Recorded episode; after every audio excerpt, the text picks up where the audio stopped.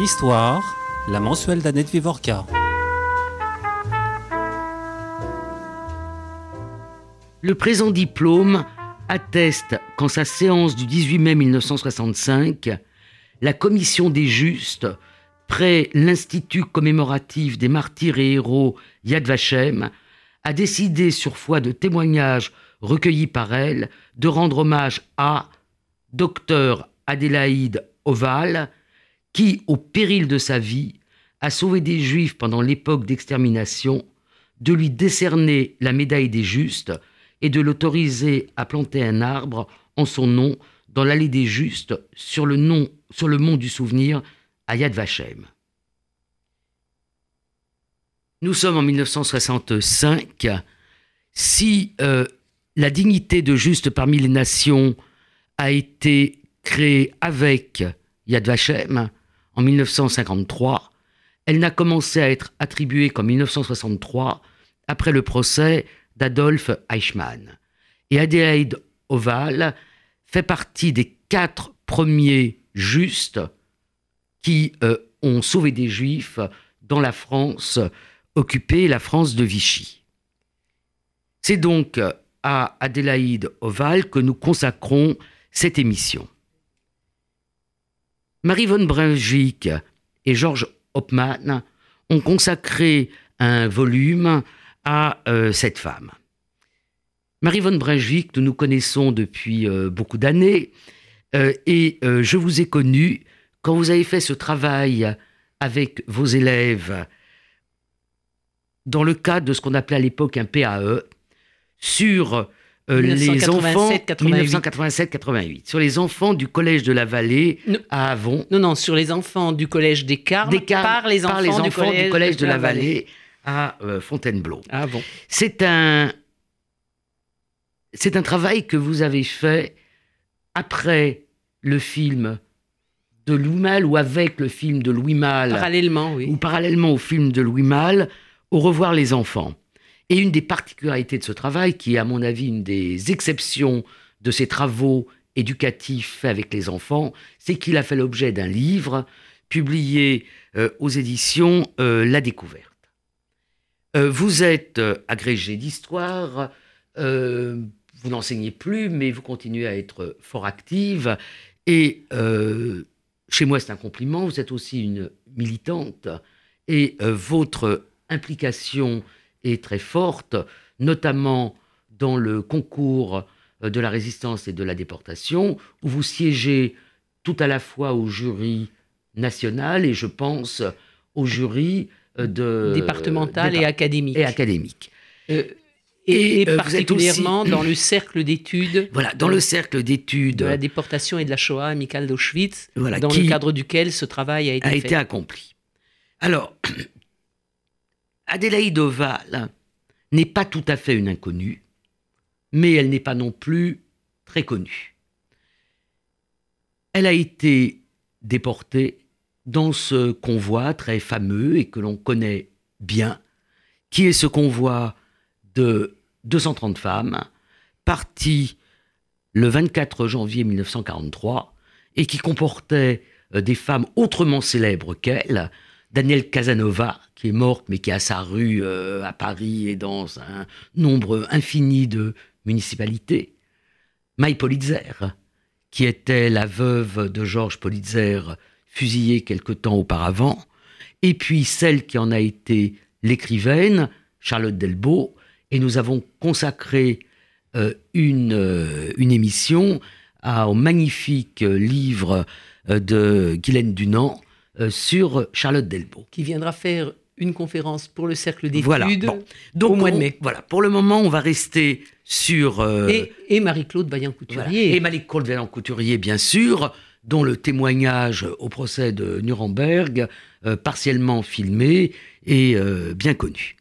Alors on va revenir donc sur euh, Adélaïde Olval, qui est un cas très particulier parmi toutes ces femmes. Elle n'était pas communiste, elle n'était pas résistante, elle n'était pas prostituée comme une partie des déportés de ce convoi, mais elle a été arrêtée dans des circonstances très particulières. On va commencer par son arrestation.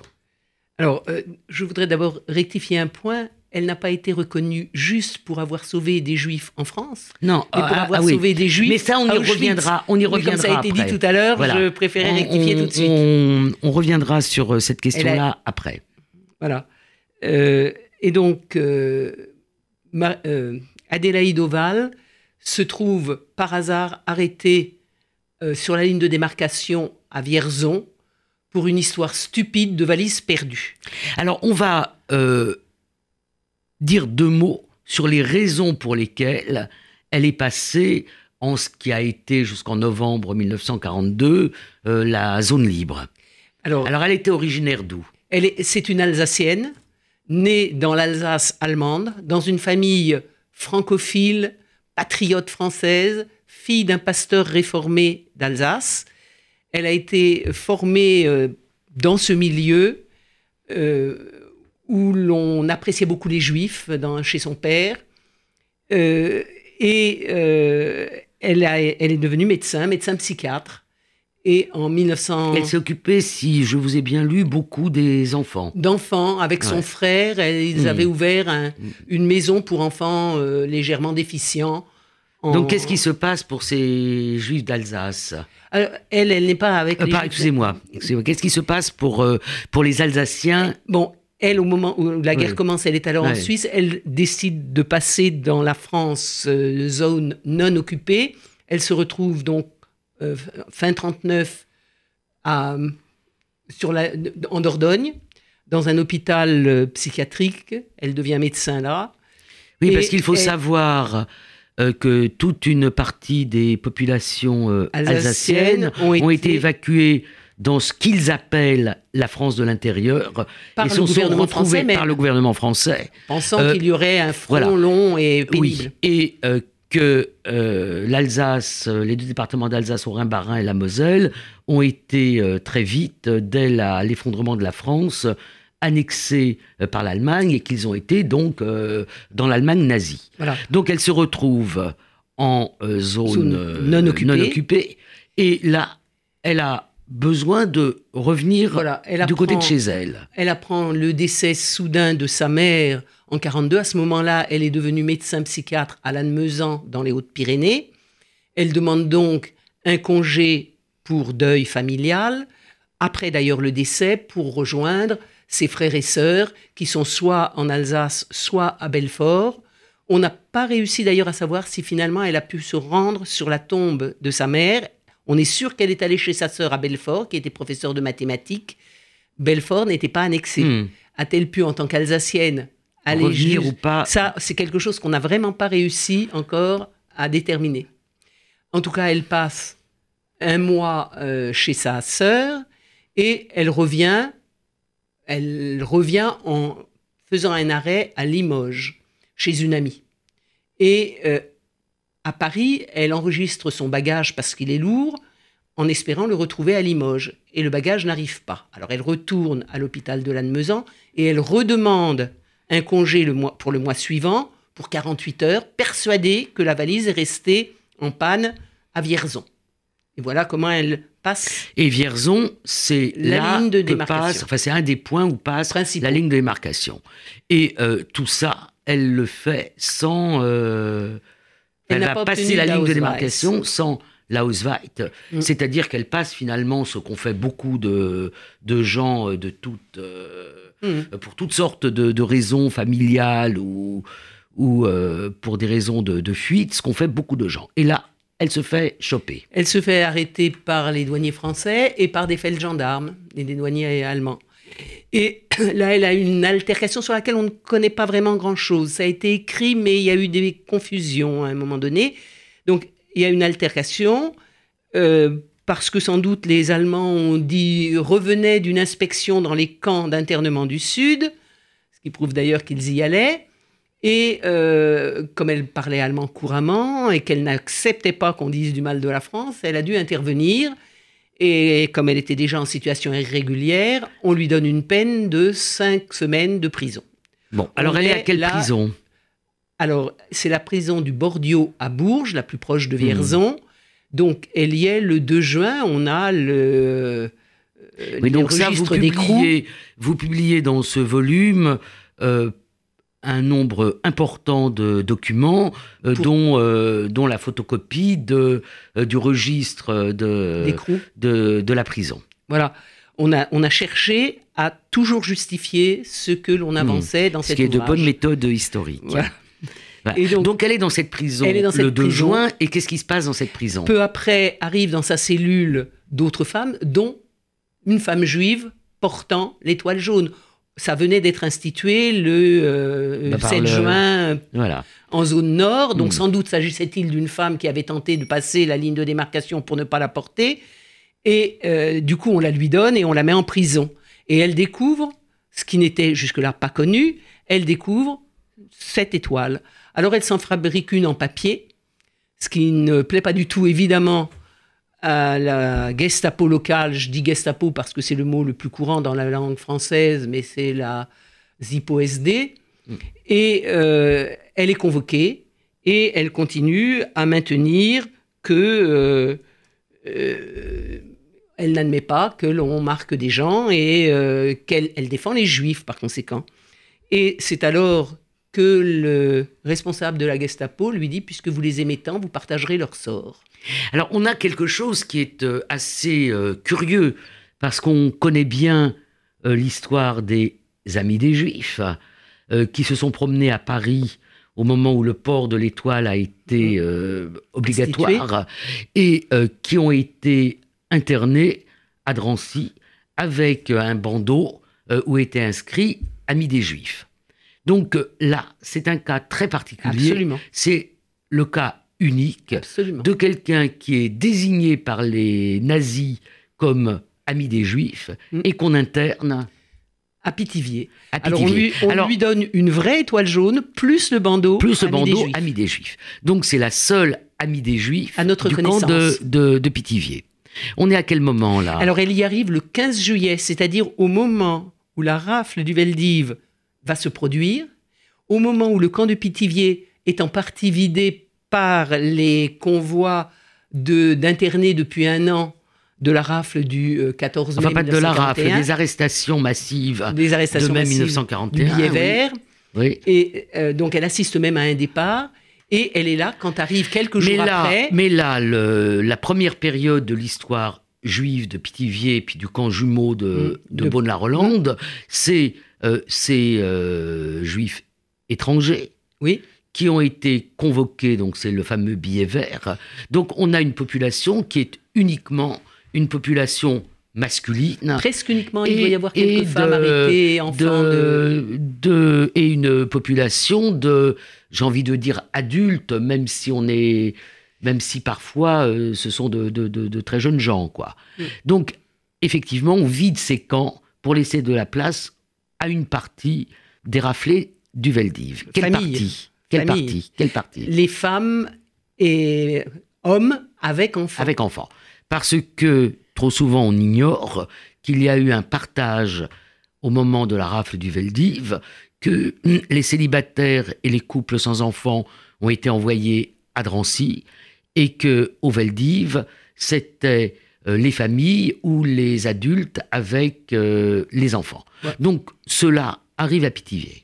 Qu'est-ce Voilà. qui se passe pour elle à ce moment-là? Alors, elle, étant médecin, se trouve euh, affectée au service de santé du camp de Pithiviers et elle soigne le mieux qu'elle peut les, euh, les arrivants. Elle assiste aux déportations des femmes et en particulier à ce- au départ de ce qu'on a appelé le convoi des mères pendant l'été, c'est-à-dire la séparation des mères d'avec les enfants de moins de 15 ans. Ces Parce jeunes enfants restant seuls parce qu'il n'y avait pas encore l'autorisation. Parce que euh, Eichmann, sur suggestion de Laval, de Pierre Laval, avait demandé à Berlin l'autorisation de déporter aussi les enfants. Et la réponse n'arrivant pas, on sépare effectivement les mères des, des enfants et euh, on, Et donc, elles sont déportées. euh, Voilà, donc elle est restée avec euh, les enfants, elle a soigné autant que faire se peut, elle a été elle-même malade d'ailleurs. Et Je euh, me disais d'ailleurs que le fait qu'elle ait euh, attrapé le typhus, hein, enfin le, ou la typhoïde, enfin, une maladie de ce genre, voilà, oui. ça l'a peut-être euh, vaccinée pour et ça explique peut-être que à la différence d'un certain nombre de ses compagnes, donc Daniel Casanova, puisqu'on parlait d'elle, euh, elle est euh, survécue dans, à Auschwitz. Donc Peut-être. que cette maladie-là a été euh, une chance, oui. Alors, elle est en septembre transférée, comme tous les juifs qui restaient encore à Pithiviers qui n'avaient pas encore été déportés, elle est transférée à Beaune-la-Rolande où on regroupe tous les juifs de ces deux camps en un seul lieu. Elle y reste jusqu'en septembre, euh, enfin jusqu'en novembre, pardon. Et là, elle est envoyée quelques jours à la prison d'Orléans sous contrôle allemand, puis envoyée à Romainville. C'est là qu'elle rejoint les femmes résistantes. Alors je- moi je trouve ça très intéressant parce que euh, elle est donc internée comme amie des juifs dans un, dans deux camps de juifs. Mais au moment de la déportation, elle ne suit plus Le, le le chemin des- circuit juif Oui. qui aurait voulu qu'elle soit à Drancy et non pas euh, à Romainville et Compiègne, et euh, qu'elle soit déportée à Auschwitz. Et pourtant, il y a une sorte d'ironie ou de hasard de l'histoire, Mm. parce que c'est bien à Auschwitz qu'elle va se retrouver. Voilà. Mais euh, pour les Allemands, elle est donc bien une opposante résistante. Elle est, elle est. Alors, on euh, en oui, reparlera oui, euh, bon, il faut, il faut. euh, Elle- elle bon, je sais qu'il commence à y avoir des travaux sur les déportations de droit commun. Euh, on sait que. J'ai pas dit qu'elle était droit commun, hein, faut, faut pas qu'il y ait de malentendus. Mais on sait très bien que euh, parmi ces femmes, à peu près euh, la moitié étaient des résistantes euh, communistes, une partie était des résistantes qui n'étaient pas communistes, Gaulliste, comme, euh, polonaise. comme Adélaïde, mais une partie aussi était des droits communs. Il y avait notamment ces deux prostituées Oui, mais enfin, ça en qui fait ont deux sur protesté. 230. Il y en avait plus que 200. Que, Oui, il y en avait plus. pas besoin il y avait de même une à beaucoup à cela. Si nous faisons de l'histoire et nous arrêtons à tout.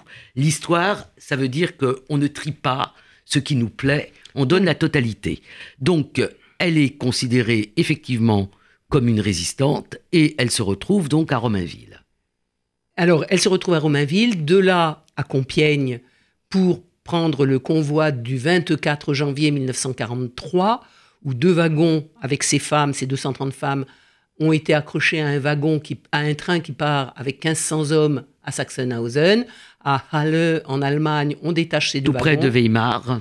Et on les dirige sur Auschwitz. Ces 230 femmes ne savent pas du tout où elles vont, ce qu'elles vont devenir. euh, Alors, ça aussi, c'est très intéressant, parce que euh, les convois de la déportation euh, résistante ou de droit commun, enfin, toute cette déportation qui n'est pas la déportation, et je mets 50 guillemets raciale, ces convois ne sont jamais mixtes. Alors que dans les convois juifs, on charge dans les mêmes wagons les hommes, les femmes, les enfants, les vieillards.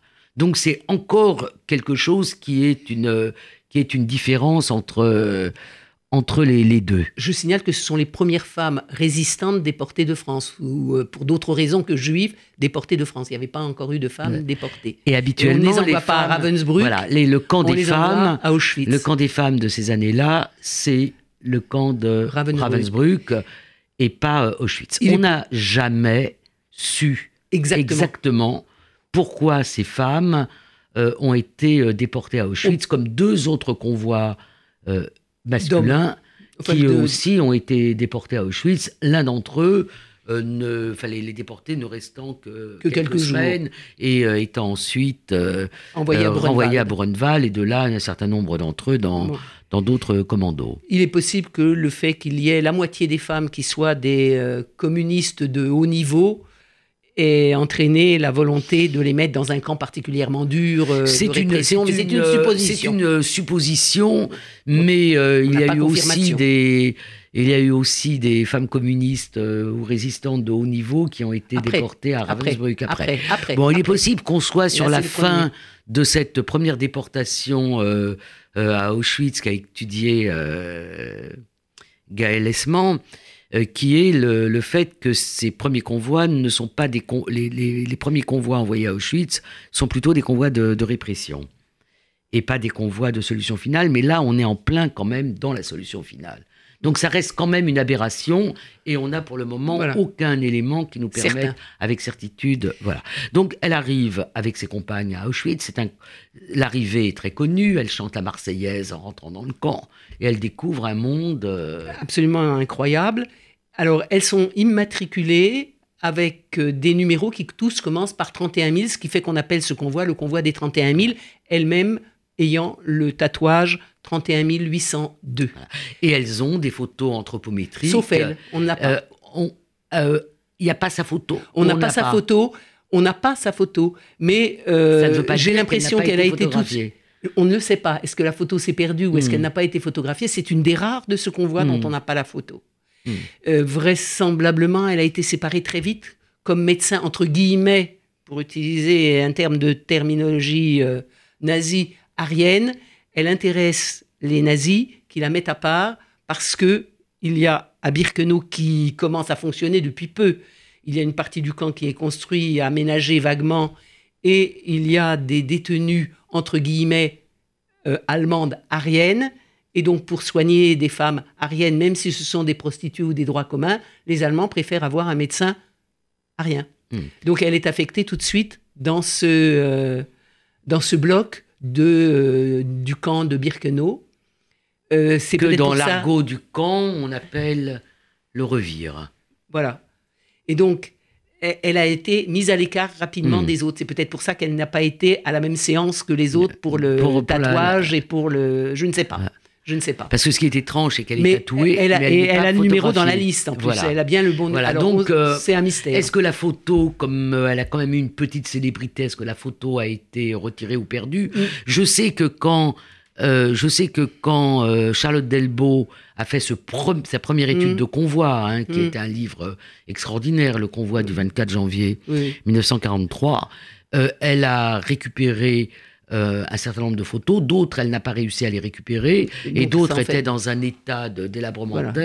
qu'on qu'on ne voyait rien. donc là, on ne sait pas. Petit mystère. Alors, elles sont arrivées fin janvier et en mars, on n'a pas la date exacte, en mars 1943, le médecin-chef de l'ensemble du complexe Auschwitz-Birkenau et autres annexes, le docteur Wirth, lui demande de venir euh, l'assister dans, enfin de venir l'assister, de venir au bloc 10 des expériences pseudo-médicales. Il lui dit pas comme ça. hein. Il lui demande de venir faire de la gynécologie euh, avec lui. Elle est donc euh, transférée de Birkenau au camp masculin d'Auschwitz I, le camp de base, les anciennes casernes, disons polonaises pour simplifier. Bon, celui qu'on connaît avec euh, qui est dans tous les films, voilà. Mark Fry, Voilà. euh, Donc euh, ces expériences, elles sont très particulières parce que en fait, ce sont des expériences d'option pour le génocide. C'est-à-dire, ce sont des expériences de stérilisation dans l'idée que euh, une autre façon de faire disparaître un peuple, c'est de les empêcher de euh, se reproduire. Et ce sont donc euh, des expériences qui ont été menées sur des hommes et, et sur les des femmes, et qui ont donc été des expériences de stérilisation extrêmement cruelles. Alors, dans le bloc 10, il faut d'abord le situer par rapport au camp d'Auschwitz. Il est, il est en face du bloc 11, qui lui-même est la prison dans la prison, où euh, la Gestapo sévit, où il y a des cellules absolument épouvantables. Et entre les deux blocs qui sont fermés par un mur, une grille, euh, dans, dans l'espace entre les deux blocs, dans cette cour fermée, on fusille euh, à tour de bras des opposants, généralement d'ailleurs des opposants polonais. Et le bloc 10 est obturé, les fenêtres sont obturées, ne laissant passer une ligne de, de- lumière que vers le haut par un mur de bois en biais. Et euh, dans ce bloc euh, 10, le rez-de-chaussée est le lieu des expériences, différents cabinets médicaux, différents lieux d'opération, et l'étage est réservé aux femmes. Dans ce bloc, ce sont les cobayes femmes qui résident. Elles arrivent à être, les expériences commençant au printemps 43, elles arrivent à être jusqu'à 4 ou 500 prisonnières à l'étage dans ce bloc 10. Et Adélaïde Oval, elle, est affectée dans ce bloc 10 au rez-de-chaussée où on lui donne un espace où euh, elle peut faire ses, travaux et où elle a euh, son lit, où elle réside. Alors, euh, ces femmes, ce sont des jeunes femmes, en général. Euh, il y a très vite beaucoup de jeunes femmes euh, grecques, de, la, de jeunes femmes euh, saloniciennes, c'est-à-dire de ces déportées, euh, quelques françaises aussi. Ça, c'est un vrai tabou. hein. Les femmes qui ont subi ces expériences-là n'ont pas tellement aimé en, en, en parler. Nous avons, Voilà. lorsque nous avons fait une conférence, eu le témoignage d'une femme qui vit Qui- en France, qui- qui est toujours en vie Ouais. et qui a été soumise à ces expériences. Parce que nous avons fait... Et euh, euh, elle était euh, belge. hmm. Elle a été déportée avec sa mère euh, Mm. en avril 43. Parce Et- qu'il y a un certain nombre de, de survivants euh, bien connus ici, dont on sait par la rumeur avec certitude qu'ils ont subi ces expériences et qui n'ont jamais souhaité en parler dans les très longues interviews qu'on a faites d'eux. Donc, s'il y a... Alors, dans ce bloc, il y a le docteur Wirth, vous donnez des biographies Euh, d'autres médecins nazis. Le docteur Wirth y passe, C'est- le- hein, le- voilà. puisqu'il est Vous- médecin-chef de Donc vous donnez un certain nombre de, Voilà. de On- noms de médecins, lesquels? De on médecins donne, nazis, on donne le nom des médecins dont a parlé Adélaïde Oval. c'est-à-dire? C'est-à-dire le docteur Wirth, c'est-à-dire le docteur Klauberg, c'est-à-dire le docteur Schumann, un des pires. Euh, euh, voilà pour les médecins. Et alors on va Euh, passer à cette chose très curieuse euh, qui sont la question des médecins détenus qui travaillent. Euh, J'avais procédé à, à l'édition de- du rapport Pilecki, qui est donc ce Polonais qui s'est volontairement fait interner à Auschwitz et qui s'en est évadé. Et qui avait monté, c'est pour ça qu'il s'était fait interner dès 40 à Auschwitz, la résistance. Et à ma grande stupeur, je découvre que le numéro 2 de la résistance polonaise à Auschwitz, c'est le docteur Döring. Donc le docteur Döring est un patriote polonais, catholiques un catholique, un résistant polonais, de la première heure. et il se retrouve euh, ayant le rôle décisif avec d'autres médecins. Et euh, parmi ces médecins, il y a donc Adélaïde Val, dont on va raconter l'histoire après. Mais il y a un autre médecin qui est un médecin juif déporté de France, qui a une soixantaine d'années, 70 ans même. voilà, et qui est le docteur euh, Samuel, qui a été déporté euh, avec euh, Maximilien Samuel a été voilà. déporté de France. C'était un médecin euh, de haut niveau, gynécologue euh, allemand, qui a fui l'Allemagne nazie en Belgique. De Belgique, il s'est retrouvé en France et il a été arrêté par la suite et déporté en 42 avec sa femme et sa fille qui avait un peu plus de 20 ans. Euh, sa femme a été exterminée tout de suite à l'arrivée, sa fille non. Lui-même était un médecin qui a peut-être échappé tout de suite à la mort parce qu'il s'était battu en 14 dans les rangs de l'armée allemande et qu'il avait été médaillé. Euh, et en plus, c'était donc un chirurgien et un gynécologue. Euh, mais on a fait du chantage auprès de lui, euh, sa fille étant dans le camp. Et donc, ça a complètement. euh, Donc, qu'est-ce qui lui arrive à ce médecin? Donc, il accepte de il faire, accepte, de, travailler sous les fille, ordres, il accepte de, sous les ordres, il accepte tout ce qu'on lui demande. voilà. Et, et il, il se dégrade de plus en plus et ça devient quelque chose d'épouvantable. Et Euh, euh, on va tout de suite euh, terminer son histoire pour revenir au lien qu'il a eu avec Adélaïde Val. Finalement, euh, il ne sauve pas du tout sa peau. Et il est donc fusillé dans ce fameux 43, mur euh, qui se trouve entre les blocs 43. 10 et 11, à la fin de l'année 43. Enfin, il a été fusillé. hein. Il a été fusillé, mais sans doute plutôt, euh, il a été ramené à Birkenau. Il a été fusillé à Birkenau. Peut-être dans les chambres à gaz, Mais- à côté par un, un SS. Bon, enfin euh, bref, selon un pas, témoignage. il n'a pas, euh, survécu, on l'a pas, éliminé. euh, il n'a pas survécu. Euh, alors, qu'est-ce qui, qu'est-ce qui se passe entre lui et Adélaïde? Alors, à un moment donné, Adélaïde Oval, euh, euh, au début où elle était là, est appelée par le docteur euh, Sam- Maximilien Samuel à l'assister et elle est chargée d'une, euh, de faire une euh, anesthésie. Et elle est prise de court, d'autant que quelques jours avant, elle s'était opposée au docteur Wirth. Alors, euh, bon, déjà une première opposition, et, et là, d'un seul coup, on lui demande, elle s'y attendait pas. Elle n'a pas le réflexe de dire non à ce moment-là, et elle fait cette, cette anesthésie à une femme que le docteur Samuel va opérer, c'est-à-dire lui enlever un ovaire. Euh, et elle s'en veut terriblement, et elle ne s'en est d'ailleurs jamais remise de ne pas avoir osé dire non ce jour-là. Mais c'est la seule fois où elle a accepté, et à la fin de l'opération, elle dit bien au docteur Samuel que c'est terminé, qu'elle ne recommencera Hmm. pas.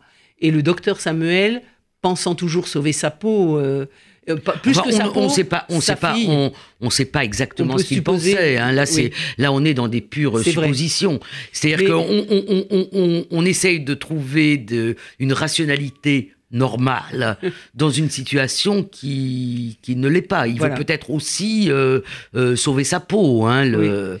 Toujours est-il que il le dit, Hmm. il, euh, il la dénonce au docteur Wirth. Donc là, elle risque euh, tout simplement Hmm. la mort. hein. Ça fait déjà la deuxième opposition. Elle s'est opposée à plusieurs reprises parce qu'entre-temps, il y a eu des travaux de Wirth dont je voudrais dire quand même un mot. Il s'agissait de soi-disant détecter des situations de cancer du col de l'utérus chez les femmes. Et en fait, il faisait des, euh, euh, des prélèvements euh, très traumatisants, alors que ces femmes n'avaient aucun signe de cancer. Enfin, D'une façon générale, et, ceux et qui elle a refusé de... de la médecine nazie dans, dans les camps, il y a toujours une rationalité. C'est-à-dire qu'on a tendance, il y a une rationalité nazie, mais cette rationalité, elle existe. Et quand on regarde toutes les expériences, notamment du, docteur Schumann, euh, qui ont été faites sur les hommes et sur les femmes, euh, par des radiations, par diverses euh, méthodes, ce sont des expériences de stérilisation qui ont un lien avec l'idée que l'on va contrôler la race avec plein de, de guillemets. Donc c'est une rationalité. On dira deux mots euh, de ce qui se passe euh, à, Ravensbrück, puisque à Ravensbrück, il y aura d'autres types d'expériences qui ont non moins aussi une rationalité. C'est-à-dire qu'on n'a pas affaire à des médecins euh, fous, pervers ou autres, mais on a affaire à des hommes qui s'inscrivent dans un programme euh, racial euh, nazi. Donc elle arrive à ce... euh, Donc elle a déjà été repérée voilà. par Wirth, Hmm. mais qui discute avec elle. Il faut dire aussi que c'est une, c'est une Hmm. femme, entre guillemets, arienne aux yeux. Elle n'est et pas simplement joue- arienne, elle est presque allemande, puisqu'elle Elle- vient de, de- de cette zone qui est annexée à l'Allemagne. voilà. Elle pourrait et donc, être et allemande. donc, euh, les, Ouais. un certain nombre de médecins Hmm. nazis la respectent quelque Ouais. part, et ça a sûrement joué Ouais. aussi dans sa survie quand Hmm. même. Et, mais, mais ça n'enlève rien à sa droiture absolue euh, par rapport euh, à ces médecins nazis. Et donc là, le docteur Samuel fait part de cette, euh, ce refus de participer à de nouvelles anesthésies. Et Adélaïde Oval s'attend à être exécutée, mais elle l'assume. hein. Le médecin Wirth lui dit, mais vous ne voyez pas, que- euh, il discute, pourquoi est-ce que vous avez refusé euh, cette participation au docteur Mm. Samuel? Et il lui dit, mais enfin, vous ne voyez pas que ces gens sont différents de vous. Ce sont des juifs. hein. Vous ne voyez pas que ces gens sont différents de vous Et elle lui répond, mais euh, vous aussi, vous êtes très différent de moi. Euh, elle est re- renvoyée à Birkenau et elle s'attend à être euh, exécutée. Et alors là, on n'a jamais su, puis elle a été discrète dès que ça la concernait vraiment de cette façon-là, elle n'en parlait pas trop. Elle a été sauvée, vraisemblablement, par la responsable du Révire, c'est-à-dire du groupe euh, des, des, blocs des- des euh, baraques de... euh, de, de soins Ouais. Hmm. de Birkenau, qui était une Allemande communiste internée depuis 40, Mm. qui avait été parmi les premières à être là, et vraisemblablement, Non, pas Euh, depuis 40, il n'y avait pas de femmes en 40. Depuis 42, c'est les femmes qui sont arrivées. elle de est arrivée, Raven- oui, de Ravensbrück. voilà, elle a été, ouais. pardon, en Mm. 40, elle, est, Mm. elle devait sortir de prison, elle a été envoyée Voilà. à Ravensbrück, Mm. et en Voilà. 42, elle Voilà. arrive, pardon. Oui, oui. Enfin, elle est parmi les premières à revenir, à, à arriver à, à Birkenau. Mm. Et il est vraisemblable, devant le refus d'Adélaïde Oval de céder en quoi que ce soit au médecin, elle lui dit T'occupe pas, je vais m'arranger. Et euh, elle est rendue malade. Et bon. Et au bout d'un certain temps, c'est oublié, donc elle peut réapparaître. Alors, et elle faire- refuse à ce moment-là aussi Ouais. au docteur Mengele, Ouais. qui lui demande de participer, là c'est à Birkenau, aux expériences sur les Sur les jumeaux. jumeaux. Elle Hmm. refuse également. Et Mengele dit on ne peut pas l'obliger à ce qu'elle ne veut pas faire. Alors, on va euh, arrêter là sur euh, la phase de la déportation. Je voudrais qu'on garde du temps pour euh, cet invraisemblable procès, euh, puisque c'est à partir de ce procès-là d'ailleurs que euh, va être repérée en quelque sorte et que ce- cette distinction de juste parmi les nations va lui être euh, attribuée. Donc, euh, elle est, comme beaucoup de ses compagnes, transférée à À à Ravensbrück. Enfin, beaucoup de ses compagnes. Il y a, le- le- il y a une hécatombe. Il y a une hécatombe due notamment au typhus dans les premiers temps de, de l'internement. Ensuite, les 49 femmes qui ont survécu euh, aux conditions euh, invraisemblables euh, d'internement à Birkenau, où il y avait le camp des femmes, hein, Mm. femmes juives et femmes pas juives, sont transférées à Ravensbrück. Ravensbrück. Elles restent à Ravensbrück pour soigner. Elle, elle ne, elle ne part pas euh, tout de suite. Si, si, Elle- elle... part presque tout de suite. Alors, elle arrive début août 44. Elle arrive avec un groupe de plus de 30 femmes, Voilà. d'autres sont arrivées vrai séparément. part- elle passe ensuite. Et on l'envoie presque immédiatement dans un camp à plusieurs oui, non, c'est centaines pas de ça que je voulais kilomètres. dire, c'est que quand elle revient à Ravensbrück, euh, au moment de la libération par les soviétiques, qu'est-ce Ah, qui se passe? Ah bon, alors là, Voilà. on a carrément Non, passé... on, va on est obligé, parce que sinon on ne pourra pas donc, parler de ce donc procès. elle est restée à, à Ravensbrück pour soigner. euh, là aussi, elle est affectée à la. Avec Marie-Claude Vaillant-Couturier, qui n'est pas médecin, qui est mais qui secrétaire, reste, voilà. Euh, elle est affectée dans, dans les Mm, blocs de, ouais. de soins à l'infirmerie. Et là, elle s'efforce, comme elle l'avait fait dans Mm. le bloc 10, comme elle l'avait fait à Birkenau, à sauver un maximum de femmes. Euh, Quand elle sait qu'il va y avoir, euh, un- parce qu'à nouveau à Ravensbrück, il y a eu des sélections pour la mort, pour les femmes affaiblies, et elle s'efforce de leur donner des couleurs, de changer les températures, de, elle fait un maximum, et jamais elle ne marque sur leur dossier médical inapte au travail, parce que ça, c'est l'assurance de l'envoyer, d'envoyer une euh, détenue à la mort. Et donc, à la fin avril, le camp est libéré par les soviétiques, et là, avec Marie-Claude Vaillant-Couturier et deux ou trois autres Voilà, femmes qui servaient d'infirmières ou ambulancières, elle accepte de rester pour soigner les femmes et les hommes, parce qu'il y avait un camp d'hommes voisin, petit camp, pour soigner les malades qui sont intransportables. Et elle reste à Ravensbrück jusqu'au 2 juillet. Elle revient à Paris, enfin jusqu'au 26 juin, mais euh, le Mm. temps de rentrer. Elle rentre à Paris seulement le 2 juillet 1945, plus de deux mois après la libération du camp.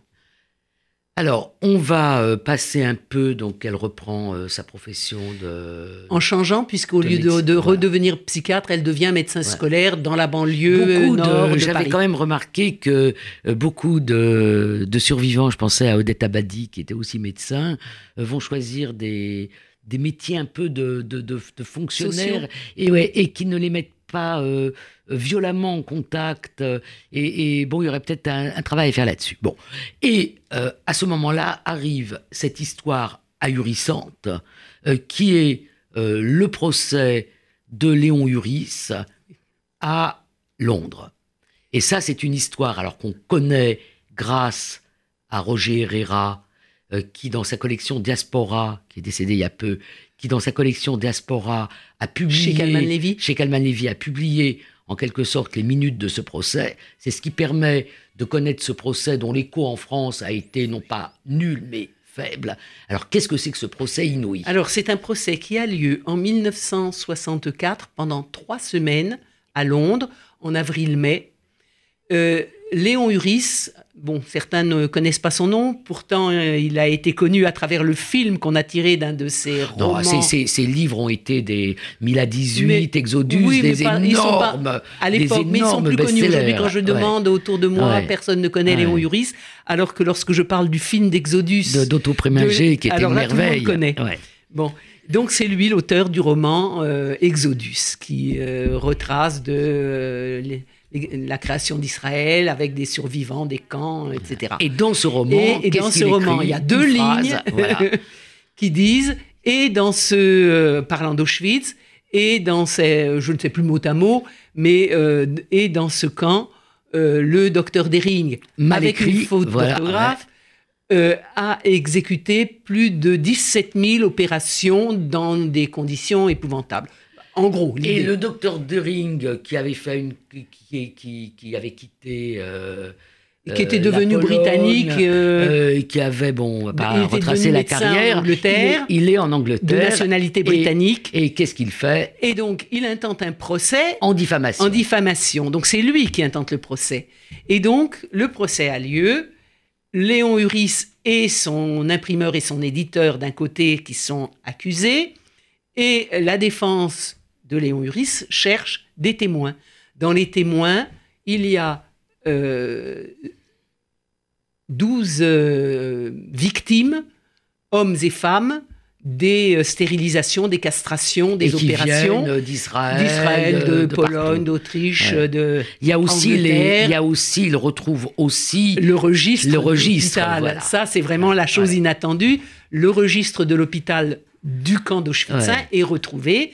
Et euh, arrive aussi trois. Enfin, il y a des médecins qui sont euh, témoins, des médecins déportés, Adélaïde Oval, et deux autres femmes euh, polonaises et tchèques Hmm. qui également euh, ont connu Adélaïde Oval et qui ont été aussi au bloc 10 plus euh, un historien devenu historien, mais qui était un déporté politique euh, autrichien, Hermann Langbein, qui a plus joué un rôle euh, qui a important été dans la président mémoire, du, euh, du comité international d'Auschwitz dans les premiers travaux Euh, sur les Auschwitz. premiers travaux sur Auschwitz, qui a été euh, en quelque sorte le conseiller pour le procès des, de- du personnel d'Auschwitz à Francfort. Voilà. Bon, alors on n'a plus que cinq minutes, donc il faut aller très vite.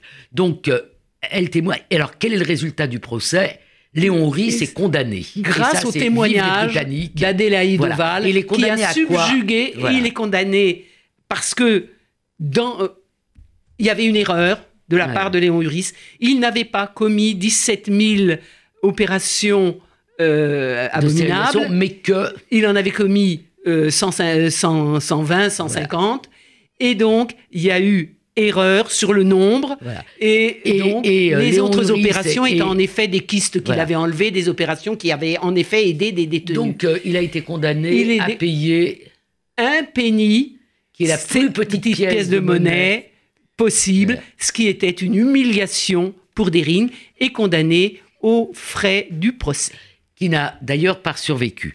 Donc euh, on n'a que quelques minutes. Euh, Et Léon Uris, dire, ensuite, intervient auprès du gouvernement israélien. en disant il faut honorer Il cette faut femme honorer. merveilleuse. euh, Voilà. C'est vraiment la, la meilleure Ouais. des amies des Juifs et c'est vraiment une juste.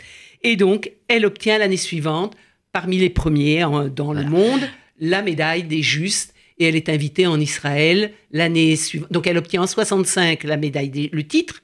Et c'est attribué en 66, au printemps 66, où elle sera en Israël pour recevoir cette elle, médaille. elle n'est elle n'est donc jamais totalement euh, oubliée.